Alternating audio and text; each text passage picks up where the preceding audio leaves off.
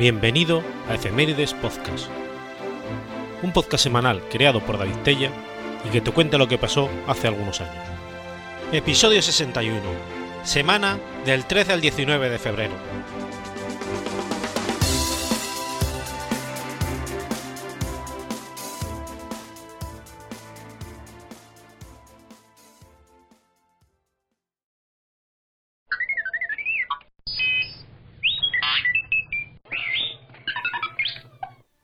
Lunes 13 de febrero de 1837.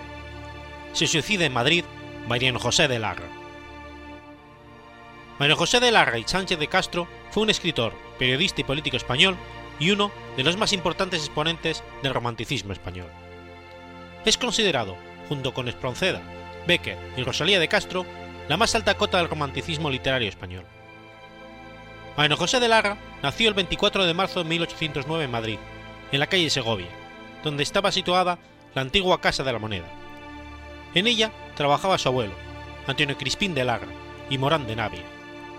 Sus padres fueron Mariano de Larra y su segunda esposa María Dolores Sánchez de Castro.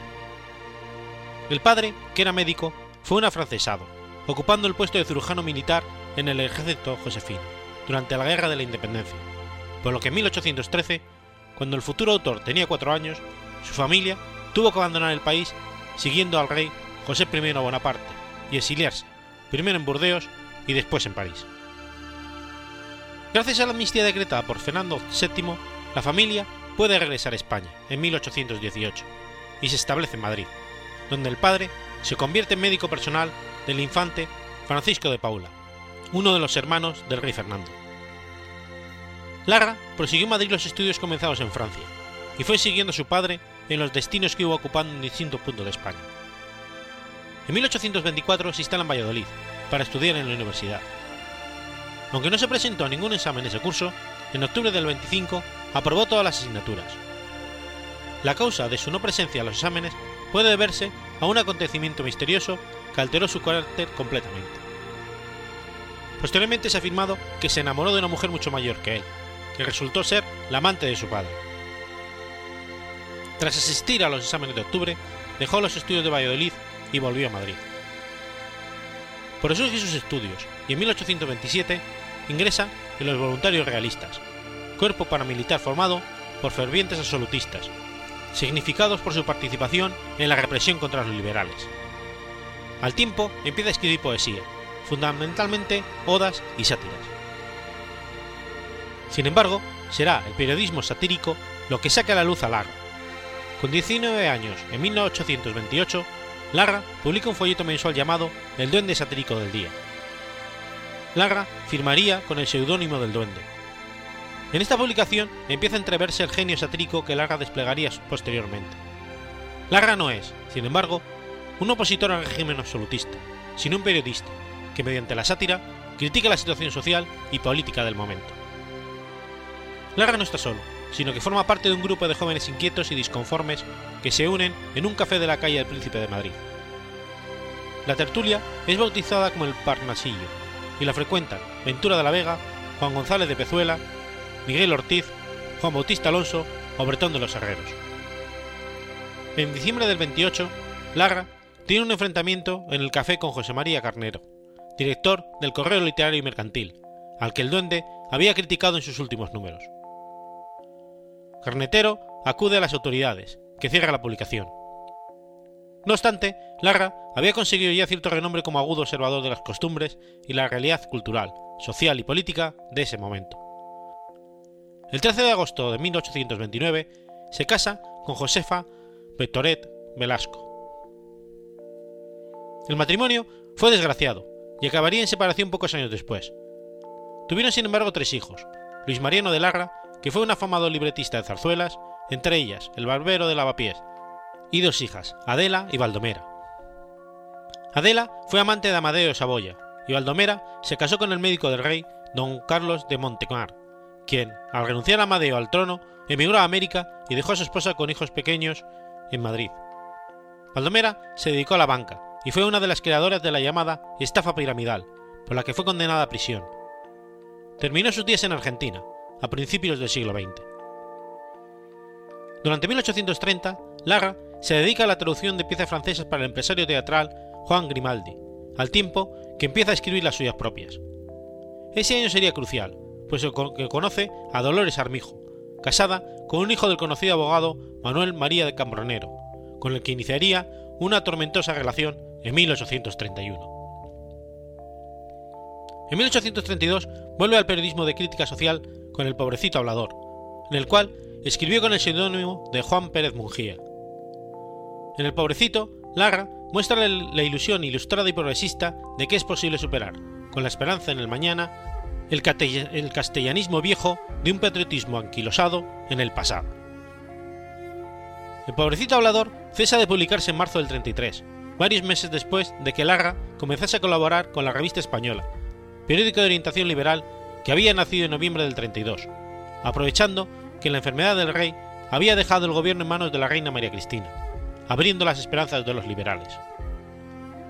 Con el seudónimo de Fígaro insertaría crítica literaria y política dentro de cuadros costumbristas, al amparo de la relajación auspiciada por la muerte de Fernando VII.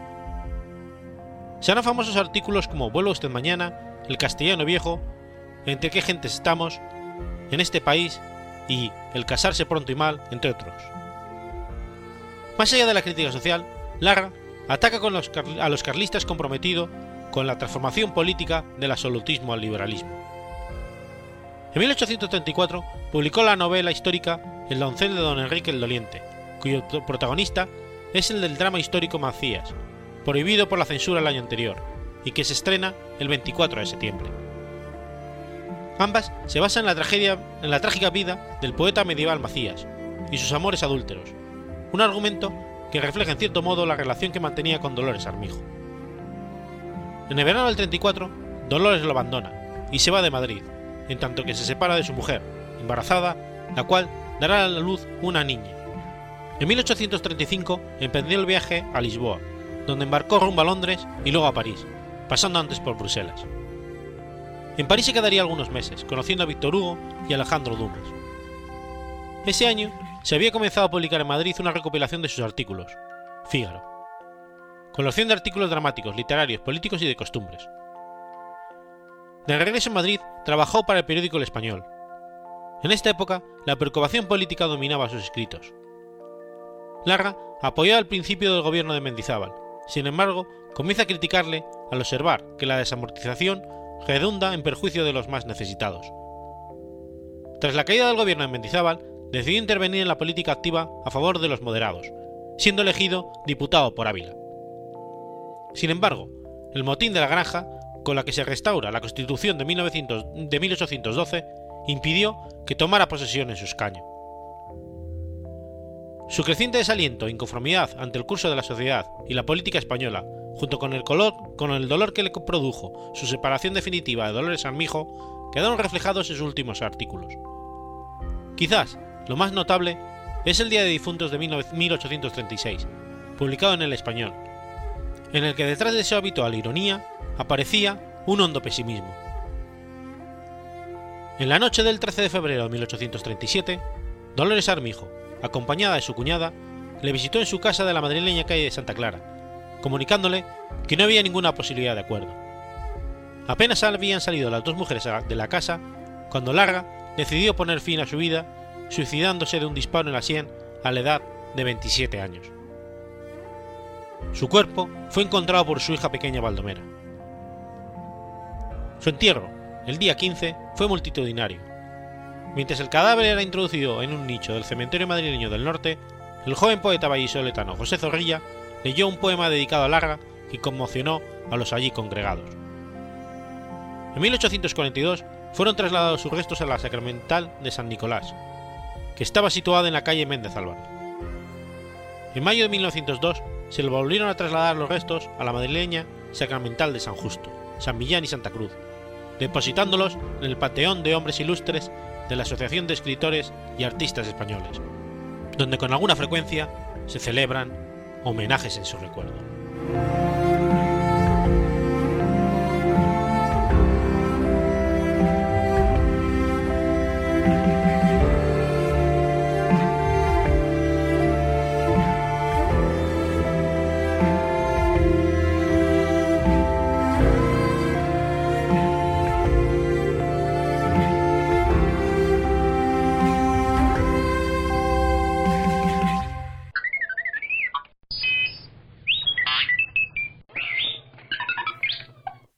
Viernes 14 de febrero de 2003. Muere la oveja Dolly. La oveja Dolly nació el 5 de julio de 1996. Fue el primer mamífero clonado a partir de una célula adulta. Sus creadores fueron los científicos del Instituto Roslin de Edimburgo, Ian Wilmut, Kane y Kane Campbell. Su nacimiento no fue anunciado hasta siete meses después, el 23 de febrero de 1997. Dolly fue en realidad una abeja resultado de una combinación nuclear desde una célula donante diferenciada a un óvulo no fecundado y anucleado. La célula de la que venía Dolly era una ya diferenciada o especializada, procedente de un tejido concreto, la glándula mamaria, de un animal adulto, una oveja Finn Dorset de 6 años, lo cual suponía una novedad. Hasta ese momento se creía que solo se podían obtener clones de una célula embrionaria, es decir, no especializada. Cinco meses después nacería Dolly, que fue el único cordero resultante de 277 fusiones de óvulos anucleados con núcleos de células mamarias. Dolly vivió siempre en el Instituto Roslin. Allí fue cruzada con un macho, West Montaigne, para producir seis crías en total. De su primer parto nació Bruni, en abril de 1998. Al año siguiente, Dolly produce mellizos, Sally y Rosie, y en el siguiente parto trillizos, Lucy, Darcy y Coto. En otoño de 2001, a los 5 años, Dolly desarrolla artritis comenzando a caminar dolorosamente, siendo tratada exitosamente con pastillas antiinflamatorias. El 14 de febrero de 2003, Dolly fue sacrificada debido a una enfermedad progresiva pulmonar. Fue un animal de la raza Finn Dorset cuyos individuos tienen una expectativa de vida de cerca de 11 a 12 años. Sin embargo, Dolly solo vivió 6 años y medio. La necropsia muestra que tenía una forma de cáncer de pulmón llamada Jacksteke, que es una enfermedad de ovejas causada por el retrovirus JSRV. Los técnicos de Roslin no han podido certificar que haya conexión entre esta muerte prematura y el ser clon, pues otras ovejas de la misma manada sufrieron y murieron de la misma enfermedad. Tales enfermedades pulmonares son un particular peligro en las estabulaciones internas, como la de Dolly por razones de seguridad. Había un factor agravante al deceso de Dolly, y era que tenía una edad genética de 6 años, la misma edad de la oveja de la cual fue clonado. Una base para esta idea fue el hallazgo de sus telémeros cortos, que son generalmente el resultado del proceso de envejecimiento. Sin embargo, el Roslin Institute ha establecido que los controles intensivos de su salud no revelaron anormalidad alguna en Dolly y que pudieron hacer pensar en envejecimiento prematuro. Los restos disecados de la abeja Dolly están expuestos en el Museo Real de Escocia.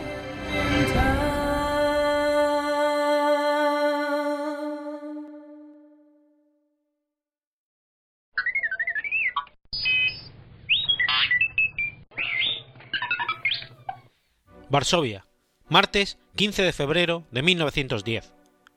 Nace Irena Sendler, conocida como el Ángel de Varsovia. Irena Sendler, o Sendlerova, conocida como el Ángel del Gueto de Varsovia, fue una enfermera y trabajadora social polaca católica, que durante la Segunda Guerra Mundial ayudó y salvó a más de 2.500 niños judíos prácticamente condenados a ser víctimas del Holocausto, arriesgando su propia vida. Irena Sendler nació como Irena Krzyzanowska el 15 de febrero de 1910 en Varsovia. Su padre, Stanislav, era un médico conocido. Desde su infancia, Irena sintió simpatía por los judíos. Su padre falleció en 1917 a causa de un tifus contraído al tratar a varios pacientes rechazados por sus colegas. Muchos de estos pacientes eran judíos. Tras su muerte, los líderes de la comunidad judía ofrecieron pagar los estudios de Irena. En la Polonia preguerra, Irena se opuso al sistema de discriminación adoptado por algunas universidades, como resultado de lo cual fue suspendida en la Universidad de Varsovia durante tres años. Cuando Alemania invadió el país en 1939, Irena era enfermera en el Departamento de Bienestar Social de Varsovia, el cual llevaba los comedores comunitarios de la ciudad, Allí trabajó incansablemente para aliviar el sufrimiento de miles de personas tanto judías como católicas. Gracias a ella, estos comedores no solo proporcionaban comida para huérfanos, ancianos y pobres, sino que además entregaban ropa, medicinas y dinero. En 1942, los nazis crearon un gueto en Varsovia. E Irena, organizada por las condiciones en las que se vivía allí, se unió al Consejo para la Ayuda de los Judíos, Cegota. Ella misma lo cuenta así. Conseguí para mí y mi compañera, Irena Sulz, identificaciones de la oficina sanitaria, una de cuyas tareas era la lucha contra las enfermedades contagiosas. Más tarde, tuve éxito en conseguir pases para otras colaboradoras. Como los alemanes invasores tenían miedo de que se desatara una epidemia de tifus, toleraban que los polacos controláramos el recinto. Cuando Irena caminaba por las calles del gueto, llevaba un brazalete con la estrella de David, como signo de solidaridad para no llamar la atención sobre sí misma. Pronto se puso en contacto con familias a las que ofreció llevar a sus hijos fuera del gueto, pero no les podía dar garantías de éxito. Lo único seguro era que los niños morirían si permanecían en él. Muchas madres y abuelas eran reticentes a entregar a sus hijos, algo absolutamente comprensible, pero que resultó fatal para ellos. Algunas veces cuando Irena o sus chicas volvían a visitar a las familias para intentar hacerles cambiar de opinión, se encontraban con que todos habían sido llevados al tren que los conduciría a los campos de la muerte. A lo largo de un año y medio, hasta la evacuación del gueto en verano del 1942, consiguió rescatar a más de 2.500 niños por distintos caminos. Comenzó a sacarlos en ambulancias como víctimas de tifus, pero pronto se valió de todo tipo de subterfugios que sirvieran para esconderlos sacos, cestos de basura, cajas de herramientas, cargamentos de mercancías, bolsas de patatas, ataúdes. En sus manos cualquier elemento se transformaba en una vía de escape. Entre los miles de niños y bebés rescatados, uno de los ejemplos que pasó a la posteridad fue el del Elviseta Fikonsk. Ella tenía cinco meses cuando una colaboradora de Slender le suministró un narcótico y la colocó en una caja de madera con agujeros para que entrara el aire. Fue sacada del gueto junto con un cargamento de ladrillos, en un vagón traccionado por un caballo, en julio de 1942. La madre de Elsbieta escondió una cuchara de plata entre las ropas de su bebé. La cuchara llevaba grabado su apodo, el Sunia, y la fecha de nacimiento, 5 de enero de 1942. Elsbieta fue criada por la ayudante de Slender, Stanislava Busoldova, una viuda católica. Muertos sus padres en el gueto, la joven salvada fue años después conocida con el apodo de la niña de la cuchara de plata. Irena quería que un día pudieran recuperar sus verdaderos nombres, su identidad, sus historias personales y sus familias. Entonces ideó un archivo en el que registrara los nombres de los niños y sus nuevas identidades. Los nazis supieron de sus actividades. El 20 de octubre de 1943, Elena Sellner fue detenida por la Gestapo y llevada a la infame prisión de Pravia, donde fue brutalmente torturada. En un colchón de paja encontró una estampa de Jesús misericordioso con la leyenda Jesús, en ti confío, que conservó consigo hasta el año 1979, momento en que se la obsequió a Juan Pablo II. Ella era la única que sabía los nombres y las direcciones de las familias que albergaban a los niños judíos. Soportó la tortura y se negó a traicionar a sus colaboradores o a cualquiera de los niños ocultos. Fue sentenciada a muerte.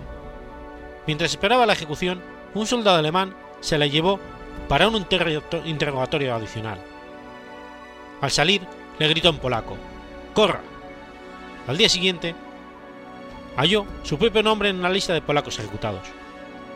Los miembros de Cegota habían logrado detener la ejecución sobornando a los alemanes, e Irena continuó trabajando con una identidad falsa.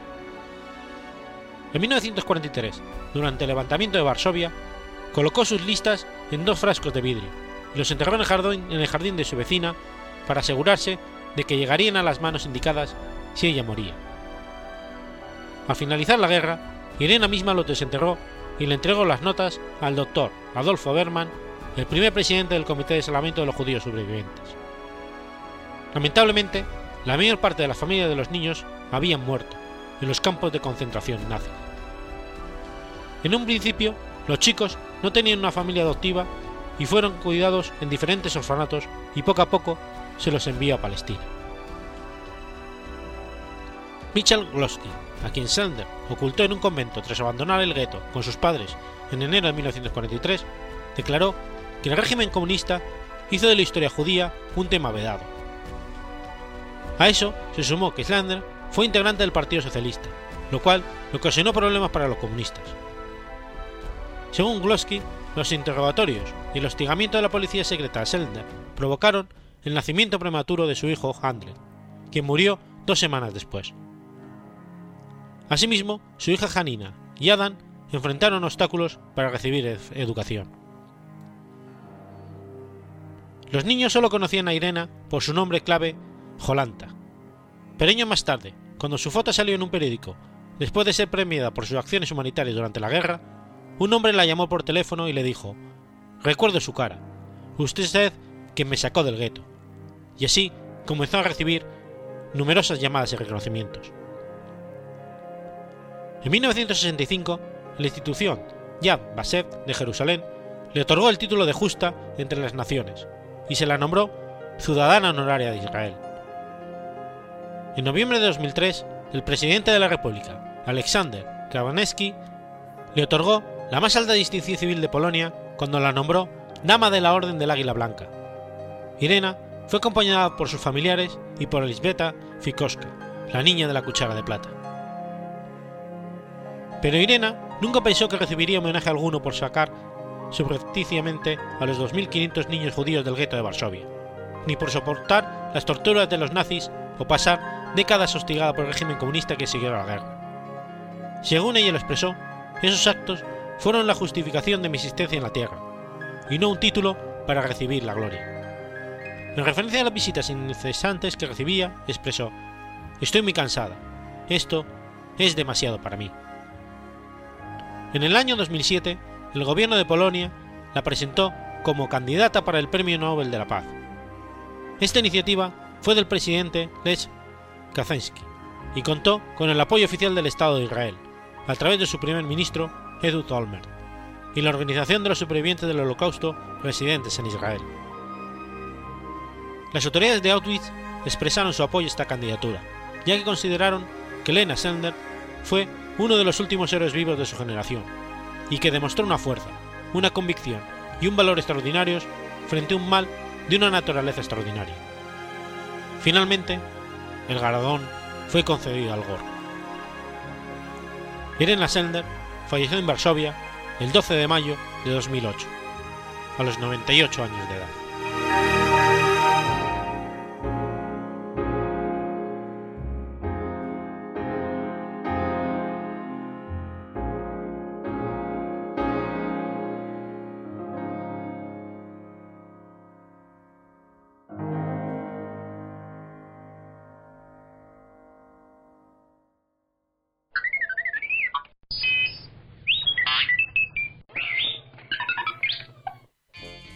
Sábado 16 de febrero de 1935. Nace el cantautor Sonny Bono. Salvatore Philip Bono nació en Detroit, Michigan, hijo de inmigrantes italianos, Jan y Santo. Bono comenzó su carrera en la música trabajando para el legendario productor Phil Spector en los comienzos de los años 60 como promotor. Una de sus primeras composiciones fue Needles and Pins, más adelante, que en la misma década, alcanzó éxito comercial, junto con su entonces esposa, la cantante Cher, como parte del dúo Sonny and Cher. Bono escribió, arregló y produjo varios hits, como I Got You Baby y Beat Goes On, aunque Cher recibió más atención. Sonny y Cher protagonizaron un programa de televisión de variedades llamado The Sonny and Cher Comedy Hour, y fue transmitido por la CBS de 1971 a 1977. Bono continuó su carrera de actor haciendo pequeños papeles en películas como Fantasy Island o Vacaciones en el Mar. También hizo la parte de Joe Selucci en Aterriza como puedas 2 y la parte de Franklin von Tussel en Hairspray de John Waters. En la película Men in Black, Mono es una de las varias celebridades vistas en una pared de las pantallas de vídeo en el que los extraterrestres vigilan. Desde finales de los 60, Sony estuvo centrado en la composición y producción de música para su esposa, alcanzando esta el número uno de las listas norteamericanas y británicas en más de una ocasión. Destacan entre ellos Bang Bang. Los esfuerzos de Sony en la ardua tarea de convertir a Cher en una actriz de éxito sumieron al matrimonio en una bancarrota a causa de sus inversiones en películas de baja categoría, aunque curiosamente, Cher, en el año 1987, conseguiría un Oscar como mejor actriz principal por la película El hechizo de luna. Fueron rescatados por un productor de la CBS a principios de los 70, para que pusieran en marcha el programa de variedades Sony and Cher Comedy Hour, que en el momento de su estreno era un programa de verano, que dejó de serlo a la luz de su enorme éxito para prolongarse durante varias temporadas, convirtiéndose en líder de audiencia semanal durante mucho tiempo. A mediados de los 70, el matrimonio Sony y Cher hace agua, y como consecuencia, sus proyectos en común naufragarán. Siguen sus carreras por separado, y la carrera de Sony Bono va perdiendo auge. Así, el programa televisivo de entretenimiento de Sony en solitario es aplastado por el de Cher en la competencia. Las publicaciones musicales de Sony fueron aplastadas también por las ventas de Cher en solitario, hasta el punto de acuñarse una frase en Estados Unidos que decía, Eres un Sony sin Cher. Sony desapareció del mundo del espectáculo a excepción de su última aparición junto a Cher en el año 87 en el conocido programa de entrevistas de David Letterman, donde ambos rememoraron su archiconocida canción I Got You Babe. Bono entró en la política después de experimentar una gran frustración con la burocracia del gobierno local, al intentar abrir un restaurante en Palm Springs, California. Con el conservador conductor de radio Marshall Gilbert como su compañero de campaña, Bono se encaminó para ser el nuevo alcalde de Palm Springs. Su mayor ambición era hacer de la ciudad un lugar más cómodo para las relaciones financieras y para los negocios, además de una creación del Festival Internacional de Cine de Palm Springs, hoy celebrado cada año en la memoria de Bono.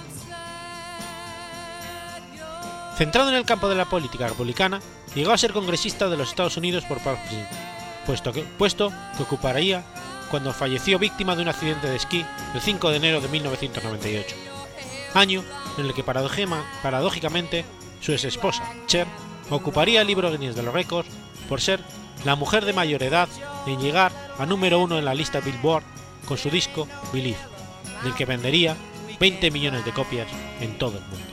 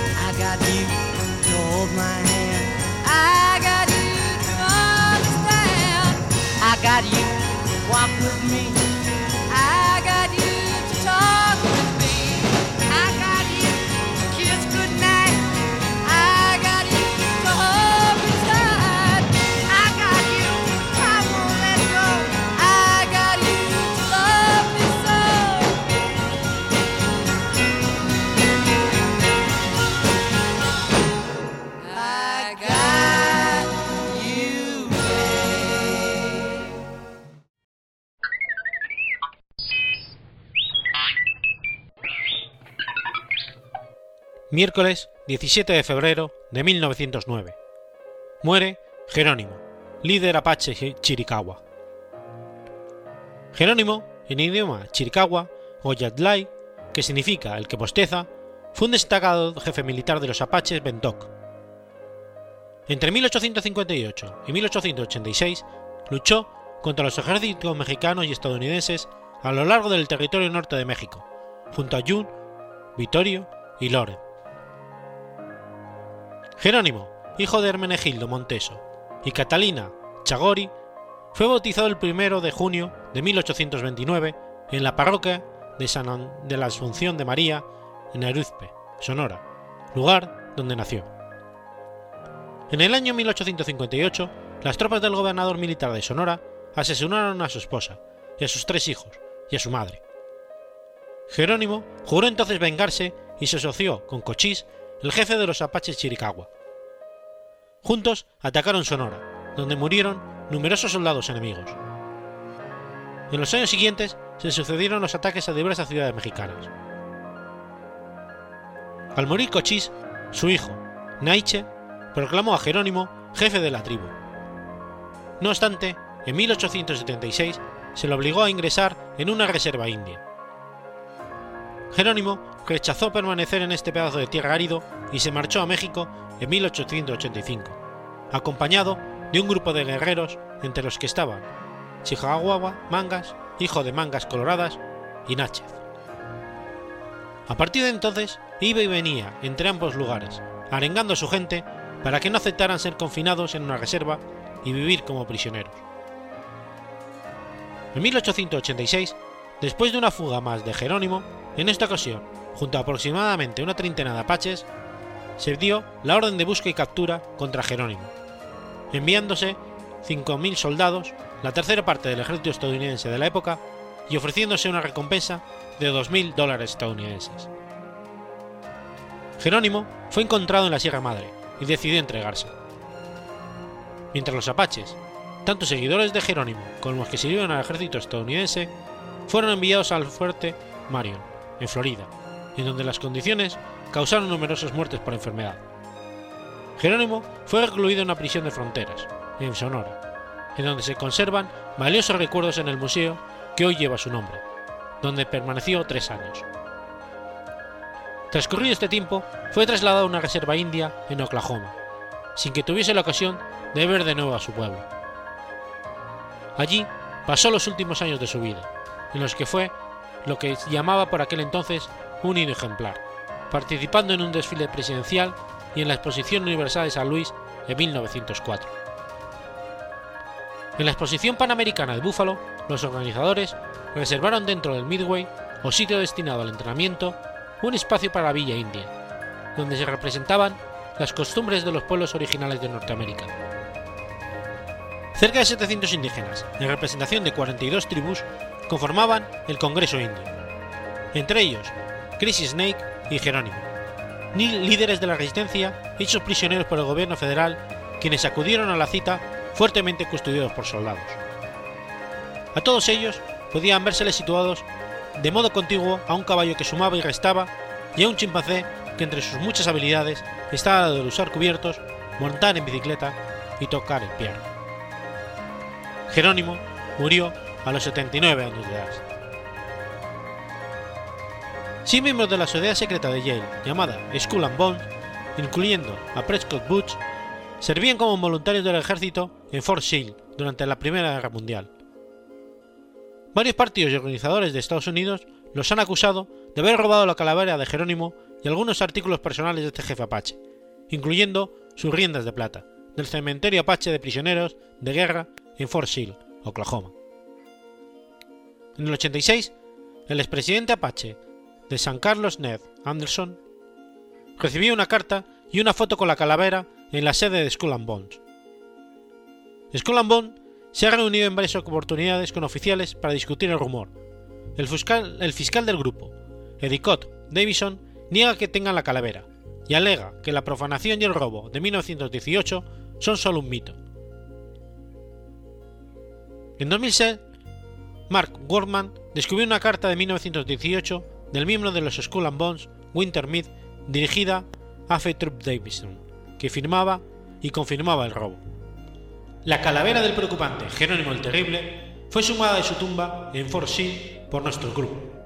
Está segura nuestra sede de los Skull and Bones en Yale, y además está un fémur y sus riendas de plata. Pero Mead no estaba en Fort Sill, y el profesor de historia de la Universidad Cameron David afirmó que entonces la tumba de Jerónimo no estaba marcada. La revelación condujo a que Harold Jerónimo, de Mescalero, Nuevo México, escribiera al presidente George Bush pidiéndole el regreso de los restos. De acuerdo a nuestras tradiciones, los restos de este tipo, especialmente cuando la tumba fue profanada para que los restos fueran usados con fines que violan nuestra dignidad, necesitan ser reintegrados con los rituales apropiados, para devolver su dignidad y permitir que su espíritu descanse en paz. En 2009, Ramsey Clark representó a los descendientes de Jerónimo en un juicio para lograr el retorno de los restos, contra Barack Obama, Robert Gates y los Skull and Bond, exigiendo el retorno de los huesos de Jerónimo. Un artículo en el New York Times afirma que Clark reconoce que no tiene pruebas sustanciales de que la historia sea cierta. Ramsey Clark, ex fiscal general de los Estados Unidos, que representa a la familia de Jerónimo, reconoce que no tiene mayores datos, pero espera que la Corte investigue. Existe actualmente una petición ante el Congreso de los Estados Unidos para repatriar la calavera de Jerónimo.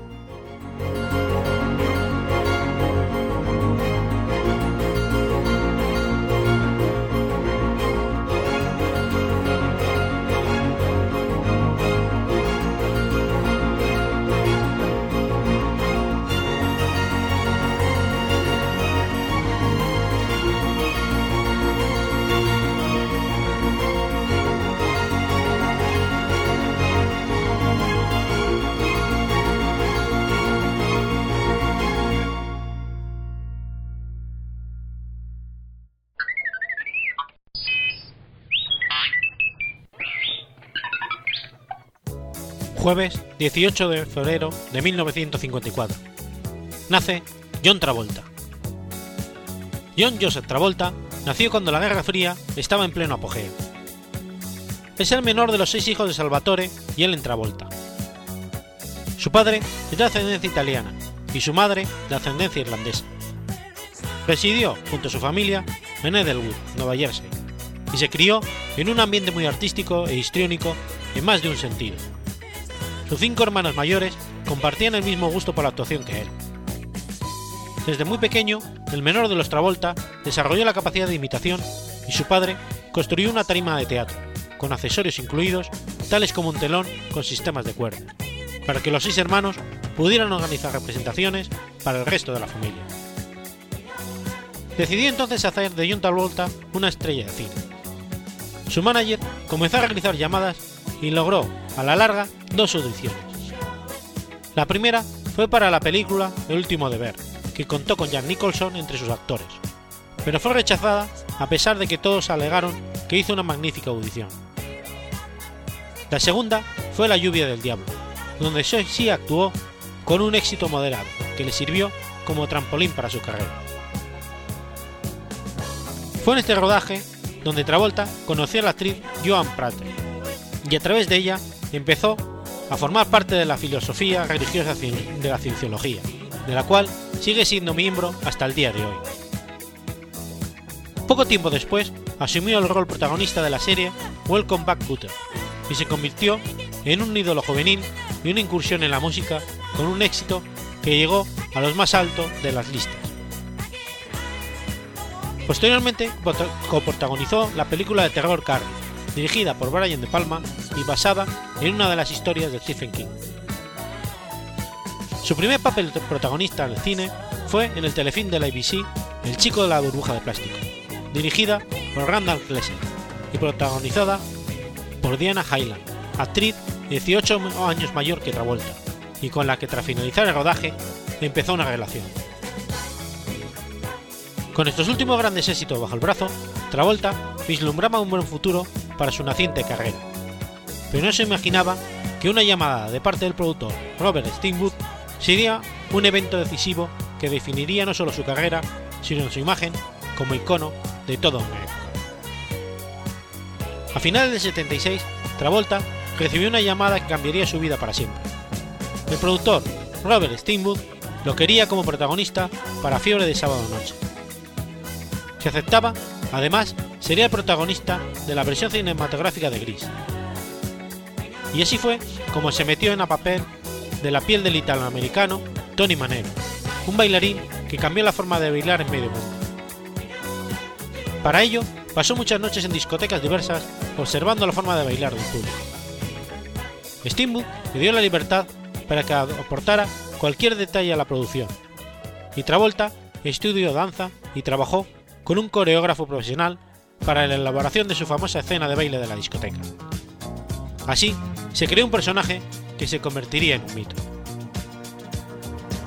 Pero en su vida personal no todo iba bien. Su novia, Diane Highland, coprotagonista del Chico en la Bruja de Plástico, le diagnosticaron cáncer. Ya había conseguido antaño reducir los efectos gracias a los tratamientos, pero llegó un momento en que dejó de ser así.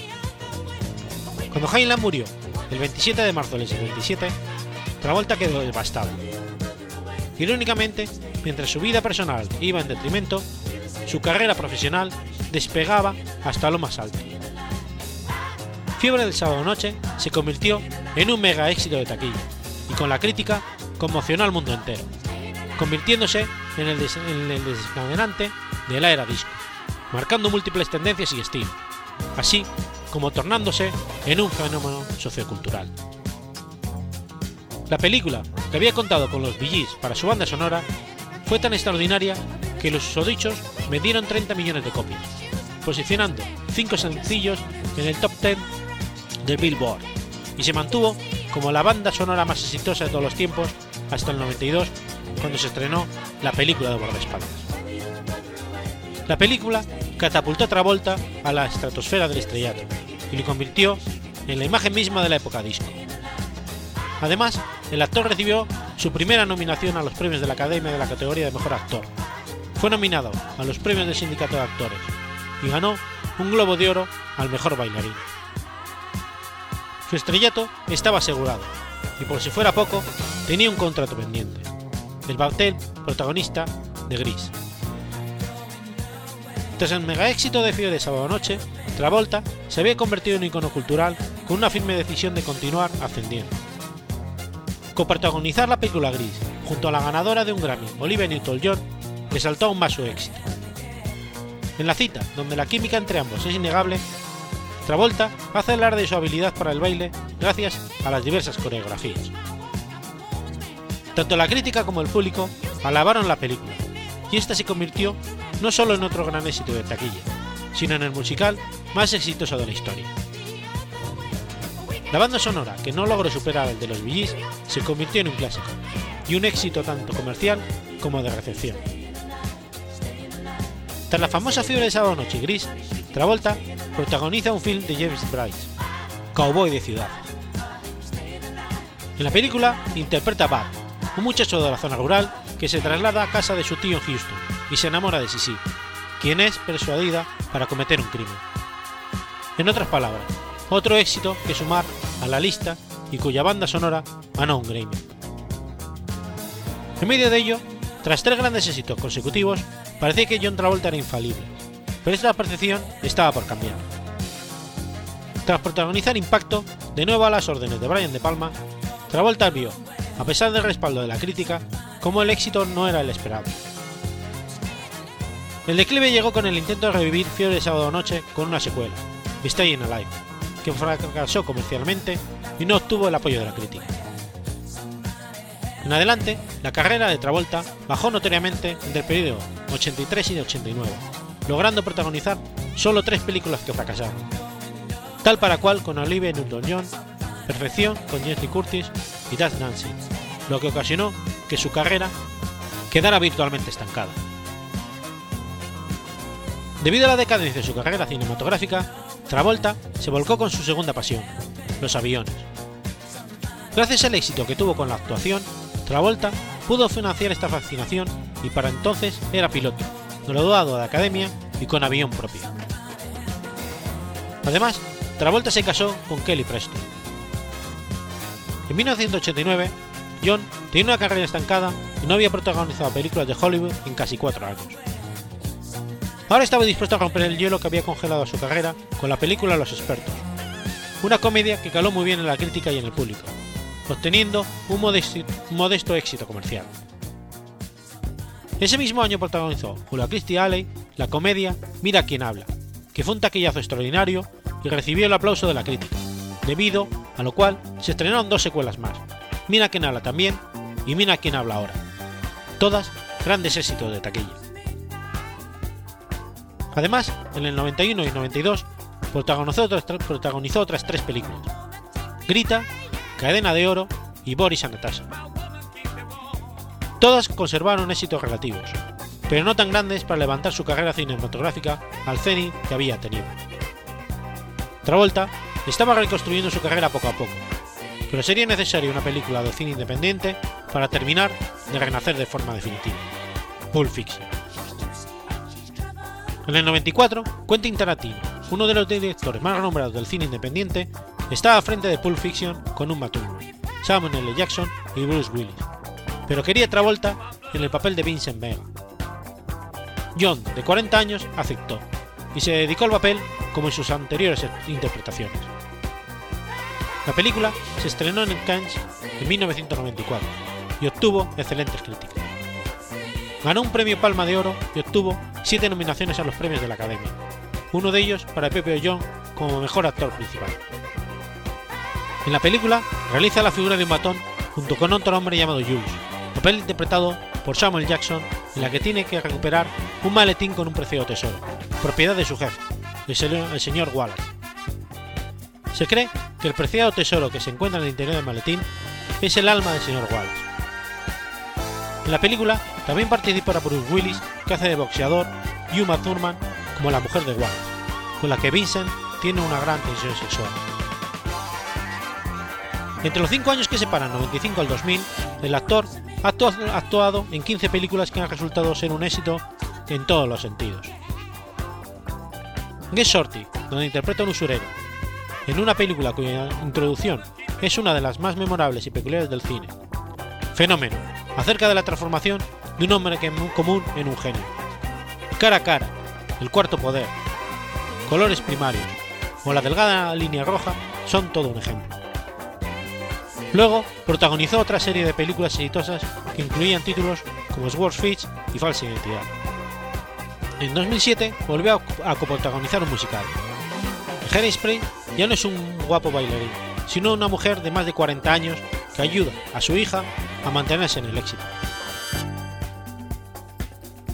Está casado con Kelly Preston y ha tenido tres hijos, Ella Travolta y Benjamin.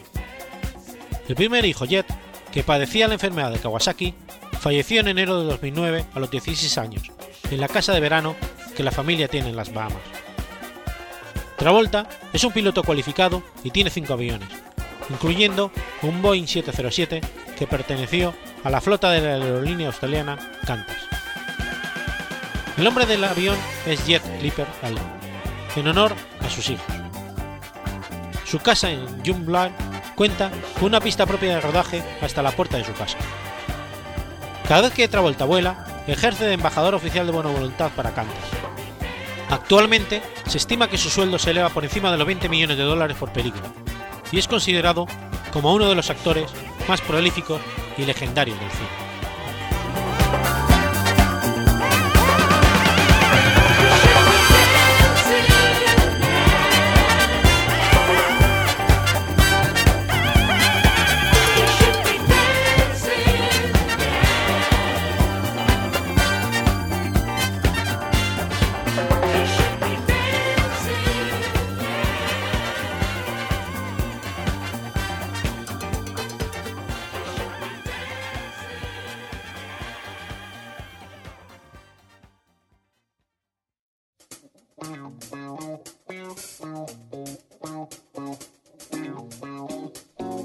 ¿Conoces la Asociación de Escuchas de Podcasting? Asespod es el primer lugar de encuentro para todas aquellas personas que escuchan este formato de audio.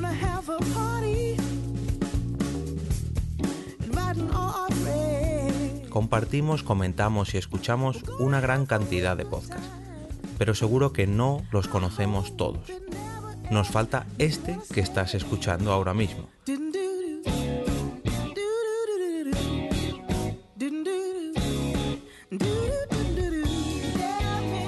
Queremos que tú, oyente de este podcast, formes parte de todo esto. Asociate gratis en nuestra web, asespod.org. Búscanos en las redes sociales, Twitter, Facebook y Google ⁇ Recuerda, asespot.org.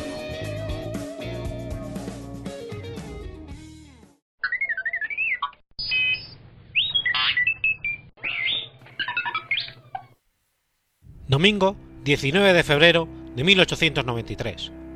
El buque SS Noronic desaparece en el mar.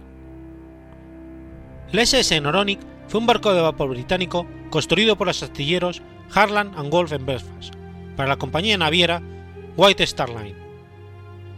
El barco desapareció en el mar tras dejar Liverpool el 11 de febrero de 1893 rumbo a Nueva York, con la pérdida de las 74 personas que llevaba a bordo. El destino final del barco es todavía un misterio. El Naronic fue votado el 26 de mayo de 1892 y fue completado el 11 de julio de ese mismo año. Partió en su viaje inaugural cuatro días después, el 15 de julio, navegando desde Liverpool hacia Nueva York. Después de su primer viaje, el Naronic realizó cinco viajes más sin incidentes, antes de partir en el que sería su último viaje, el 11 de febrero de 1893, bajo el mando del capitán William Roberts. Para este viaje a Nueva York, el Naronic tenía una tripulación de 50 personas, además de 14 criadores de ganado para atender la carga principal del buque, y 10 cuidadores de caballos. Después de dejar el puerto de Liverpool, paró brevemente en Liñas Point, Anglesey, North Wales, para dejar al práctico en tierra antes de dirigirse al oeste en, en mares bravos, para nunca más ser visto nuevamente. El Naronic no tenía los equipos de telegrafía con los que evita enviar mensajes de socorro. El único conocimiento que se tiene del accidente proviene de dos fuentes. El barco británico SS Coventry relató haber visto dos de los botes salvavidas vacíos del Noronic. El primer bote salvavidas, encontrado a las 2 am del 4 de marzo, fue volcado, y el segundo fue encontrado a las 2 post meridian, pero acabó siendo inundado. El primero de ellos fue encontrado a 19 millas del lugar donde el Titanic, también de la White Star Line, en abril de 1912, encontró un destino similar. La segunda fuente de información son cuatro botellas con mensajes dentro, recuperados más tarde, que alegaban haber sido escritos mientras el Naronic se estaba hundiendo. Dos de las botellas fueron encontradas en Estados Unidos, una el 3 de marzo en Ridge, Brooklyn, y la otra en Ocean View, Virginia, el 30 de marzo. La tercera botella fue encontrada en junio de 1893, en el canal de Irlanda, y la cuarta fue encontrada el 18 de septiembre en el río Mersey, cerca del punto de partida del buque, en el puerto de Liverpool. Mientras que los cuatro mensajes mencionados especificaban el naufragio del Naronic, la segunda botella encontrada contenía un mensaje más detallado. 3.10 am, 19 de febrero. SS Naronic en alta mar. A todo aquel que encuentre esto, informe cuando encuentre esto a nuestros agentes, si no han sido informados previamente, que nuestro barco se está hundiendo rápidamente bajo las olas. Es una tormenta tan fuerte que no podremos sobrevivir en los pequeños botes salvavidas. Uno de ellos ya se ha hundido con su carga humana. Ojalá Dios nos permita sobrevivir a esto. Chocamos con un iceberg durante una cegadora tormenta de nieve y estuvimos a flote durante dos horas. Ahora son las 3 y 20 am por mi reloj y este gran barco se encuentra al nivel del agua. Informe a los agentes en Broadway, New York. Carsley and Company. Adiós a todos. Fue firmado por John Olsen, ganadero. Sin embargo, no había nadie con este nombre listado en el manifiesto del barco. Los más próximos eran los ganaderos John O'Hara y John Watson. Una situación similar existe con el mensaje de la primera botella encontrada, el cual fue firmado por L. Whistler, que tampoco estaba en el manifiesto. Los mensajes de las otras dos botellas no estaban firmados.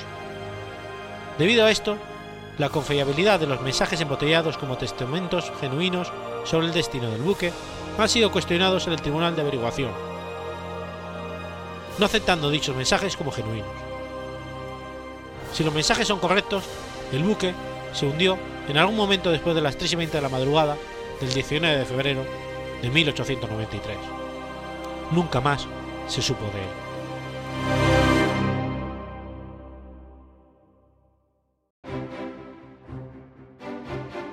Has escuchado Efemérides Podcast.